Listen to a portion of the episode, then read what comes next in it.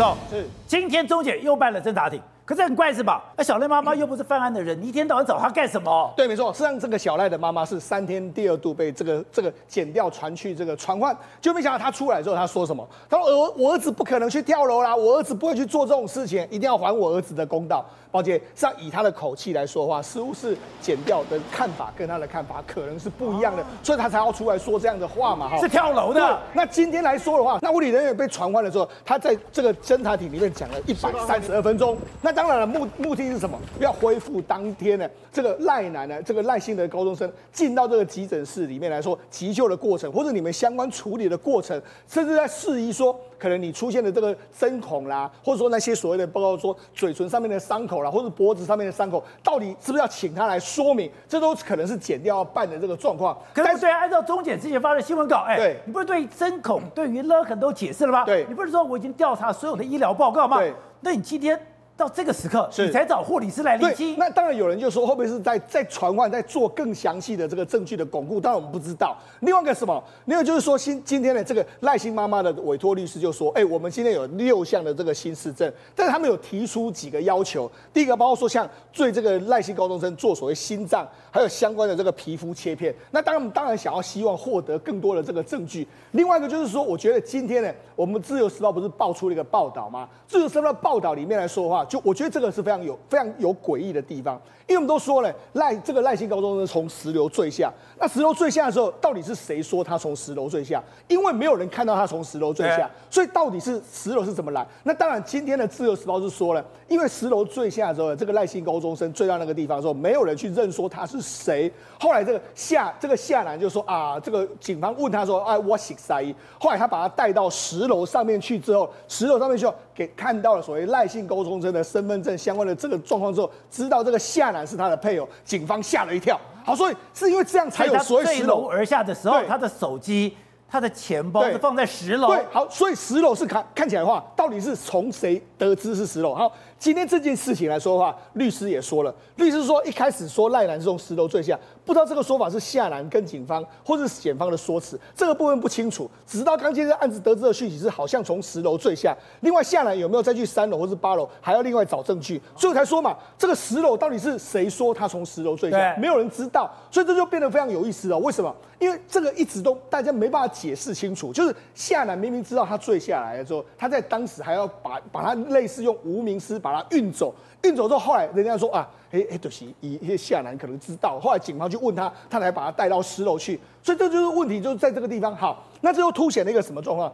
自由时报今天的报道是说，哎，这个五月四号当天呢，这个因为坠楼没多久，警方上去看到他的这个身份证里面是这个夏男的身，这个赖男的身份证里面是夏男是他的朋友，吓了一跳，吓一跳就是说，哦，觉得这个案子有蹊跷，就要开始要这个把他找来问。好，那问题就来了，既然是五月四号。你这个案发几个小时之内，警方就这样觉得怪异的时候，那为什么你不在当时就把整个现场完全封锁起来，要保留现场啊？对啊，你你既然哎，警方的这个今天这个报纸说警方觉得蹊跷，好了，蹊蹊跷，那你为什么不把石头封锁起来？就没有把石头封锁起来之后，我们就讲嘛，过后来的一两天之内，有五个人三度进出这个地方，所以你当证据跟完全消失啊。所以我觉得现在呢，整个越办越的这个状况似乎是有一点突破，但是好像又没办法这个前进的一个局面。好，玉凤。你说这个案子，你感觉上是要准备收尾了。那问题是，社会的疑点能够给我们交代吗？如果今天检方要调查，检方不是要起诉吗？要起诉，你应该讲，哎，到底谁是犯罪嫌疑人？对。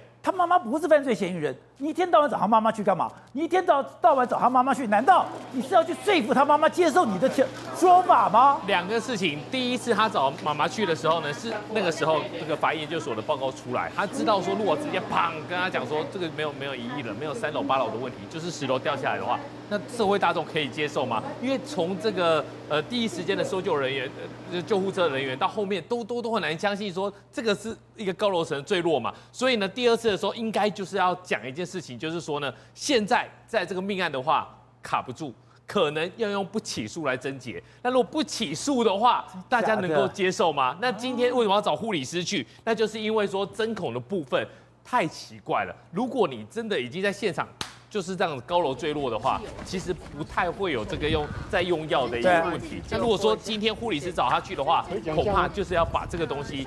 不起诉起呃处分书要把它写出来了，那两个人都要把他这个部分做一个交代。好，那也对不起啊，现在也在查说这个赖姓高中生，哎，他们家的财产比哎本来以为是只有在台中。在台北也很多。对，我们先来讲一个事情。之前的话，不是说赖家阿嬷不是有在他的门口放了一个书吗？放了一个那个声明稿嘛？对，那个权状，那个权状就是从这个权状出来之后呢，我觉得风向不太对了。在命案的部分啊，其实现在已经是先被他先了，命案应该就是这样过去了，谋财害命嘛。那现在财的部分，那这个从第一类成本出来之后呢，就有人去查了个东西，查下去就知道说哇。这个不一样了，怎么不一样？这个东西其实有一个风向，这个风向就是说呢，赖家阿嬷虽然很可怜，但是呢，这个高中生更可怜，因为这个高中生呢，就是跟阿公一直住在一个奥储里面，就是不是很好的奥储里面。那这个东西去查出来之后，发现说，其实这个东西他们家的土地不只是赖姓高中生继承，把它条列出来之后呢，其实他的兄弟姐妹都有继承，而且兄弟姐妹都过得非常好，都住在台北的。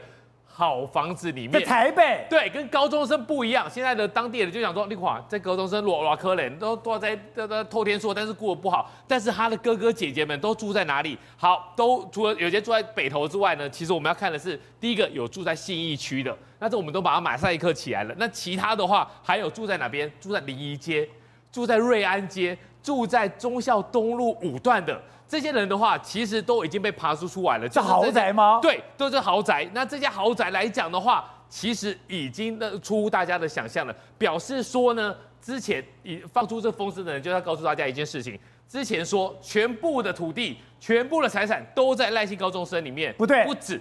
就是陆陆续续从九十二年开始都有一些分割继承、分割继承。那这些，所以说那个赖姓的阿公，对，他在全台湾都有土地，都有土地，然后全台湾都有房子，对，都有房子。然后他们继承下来的土地，在中正区的这个其实就在临沂街，然后呢，在大安区的其实就是在瑞安街，而且都是继承。对，那这个部分呢，继承就代表那个阿公有中正区的房子，有大安区的房子，有信义区的房子。对，其实应该。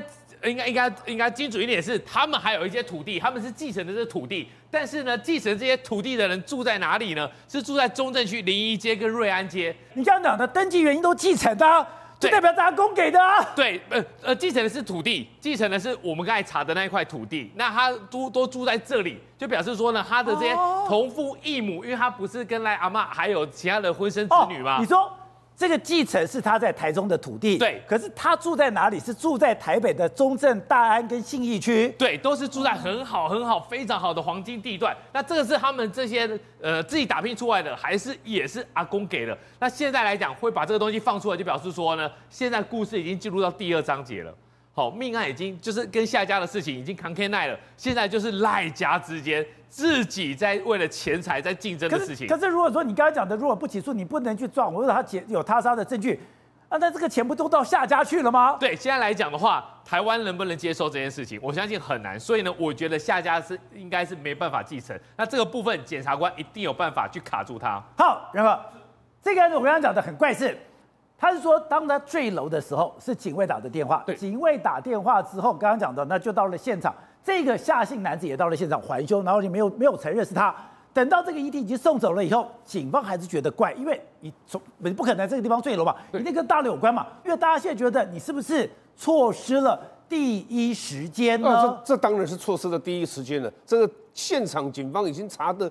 这个无名尸就是赖姓的这个高中生的这个这个身份的时候，其实当场就是要跟检察官来做一些相关的一些书面报告啊，或者是电话报告，立即要很紧急的是赶快把死楼当成一个是现场第一现场是封锁线嘛。那这两天不是三天那个这找了这个妈妈是那个赖赖赖妈妈去法院吗？对啊，为什么？这个只有两个可能，第一个可能是检警这边掌握了新的证据，那看这次这次律师出来不是。低调多了吗？哦，一切配合警方侦查。你觉得有新市政了？哎，这这是第一个可能嘛？第二个可能就第二个就是说，哇，你卖个瓦号过供啊啦，那就所以不要再在外面再再讲了，我配合你们，我尽量帮你们查，那你不要在外面再再再再渲染了。这只有这两个可能条件交换嘛？那一开始前几天不是他说还要找到掌纹，还要找到鞋印，还要找到一些相关的这个这个赖姓男子的所有的这些资那那个那个。包括他的那些什么遗物迹证吗？那你这个地方就是第一现场啊。但是但是第一现场不代表就是死亡现场啊。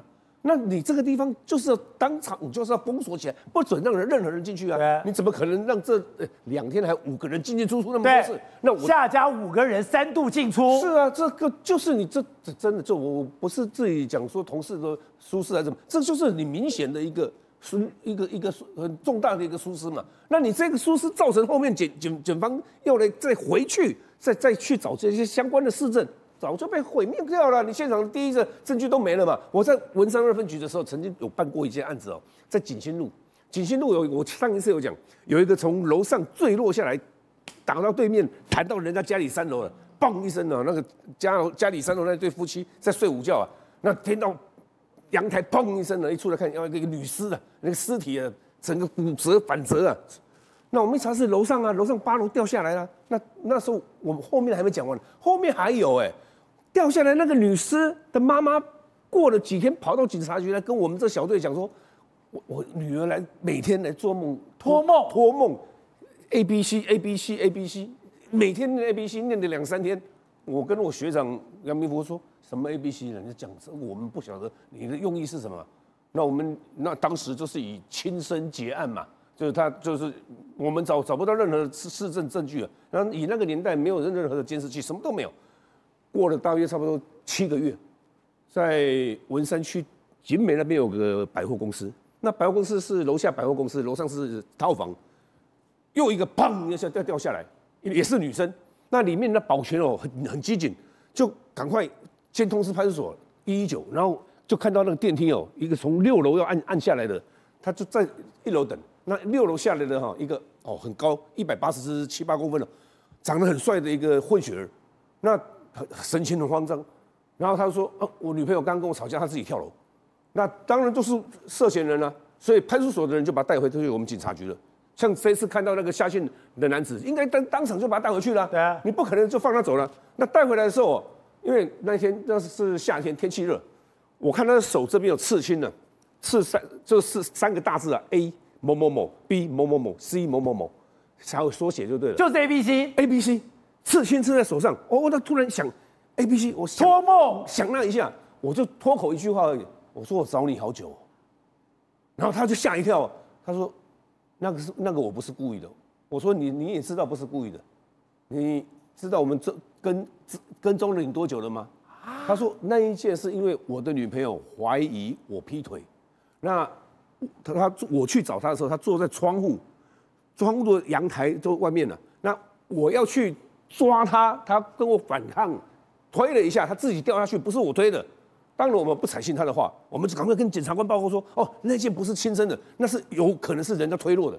后后来是把它改为他杀，用意外不意外变成把改为他杀。他说这一件真的是他自己死死是是是自己死亡的。我我还有遗书，他就把口袋把这个掉下来这个女生的遗书拿拿给我们看。所以他承认了前一件，就是我说掉到人家家里三楼那件，是他不小心把他推下去了。所以很多案子冥冥之间真的是没有你办法，你没有办法解释的，就是这样子突然就是侦破的。